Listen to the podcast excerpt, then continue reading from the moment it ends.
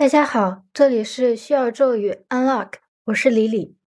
生活中很多瞬间需要的、迫切的等待的声音，像是呢喃、呼喊或咒语，拨动了我们向前的时间。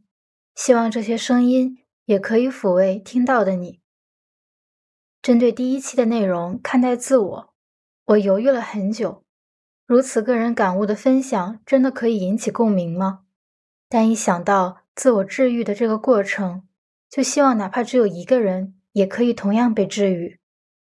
新年的第一个咒语是“我是一道缝隙”，它来自于费尔南多·佩索阿在我开始明白我自己中写到的：“我开始明白我自己，我不存在，我是我想成为的那个人和别人把我塑造成的那个人之间的缝隙。”在我第一次读到它的时候。它真的像一句咒语，瞬间驱散了我身后的迷雾。我想，大家可能都有一种过度思虑的困扰，现在更喜欢称它为内耗。内耗原指机器或其他装置本身所消耗的没有对外做功的能量，现多用于人们心理内部纠葛而形成的无谓消耗。以前，我比现在更容易被他人的话伤害，自我消化这些话的同时。也是我艰难认识自我的过程，因为我坚信，只要我明确的知道我究竟是什么人，这个自我就能保护我。童年时，妈妈对我说过：“你是一个很有心机的孩子。”在自我意识觉醒的童年时期，本能告诉我，我被妈妈的这句话深深伤害了。我渴望自己得出关于自我的定义，同时也无法拒绝妈妈的这句话。成年人的权威发言击倒了我，他从不倾听我在想什么，他只是简单的将我的思考、忧虑等都归为心机。小孩子不懂“心机”二字也有积极的含义，只觉得妈妈在打击我、否定我。不过事实上的确如此，他的语气与表情并没有赞赏的意思。直到大学前，我成绩优异，待人亲切礼貌。但我还是没有找到理想的自我，因为这可能只算一个社交面具。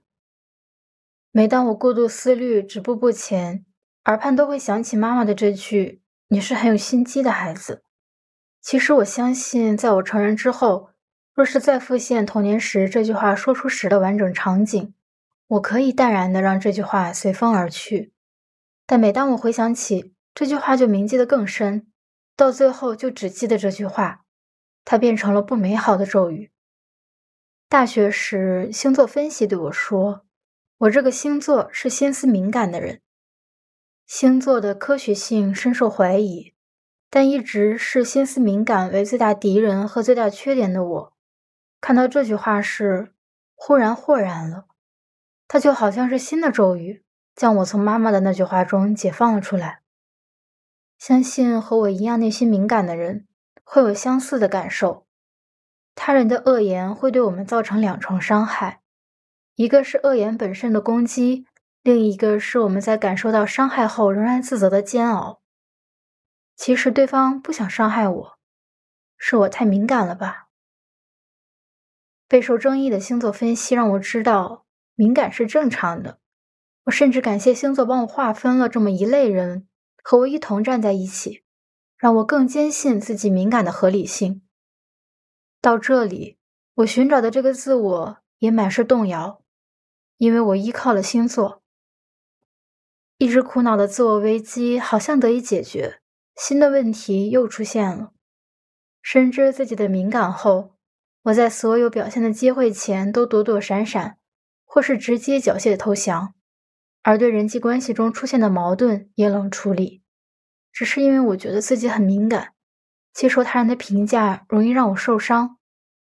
但是流水不腐，户枢不蠹，停止其实也没有让我变得安全，甚至开始生锈腐败。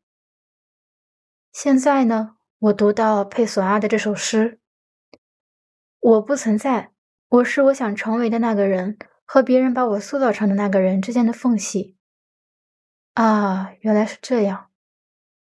自我原来没有什么定义，我只是一道缝隙。我和他人站在自我的两岸，永远无法触及。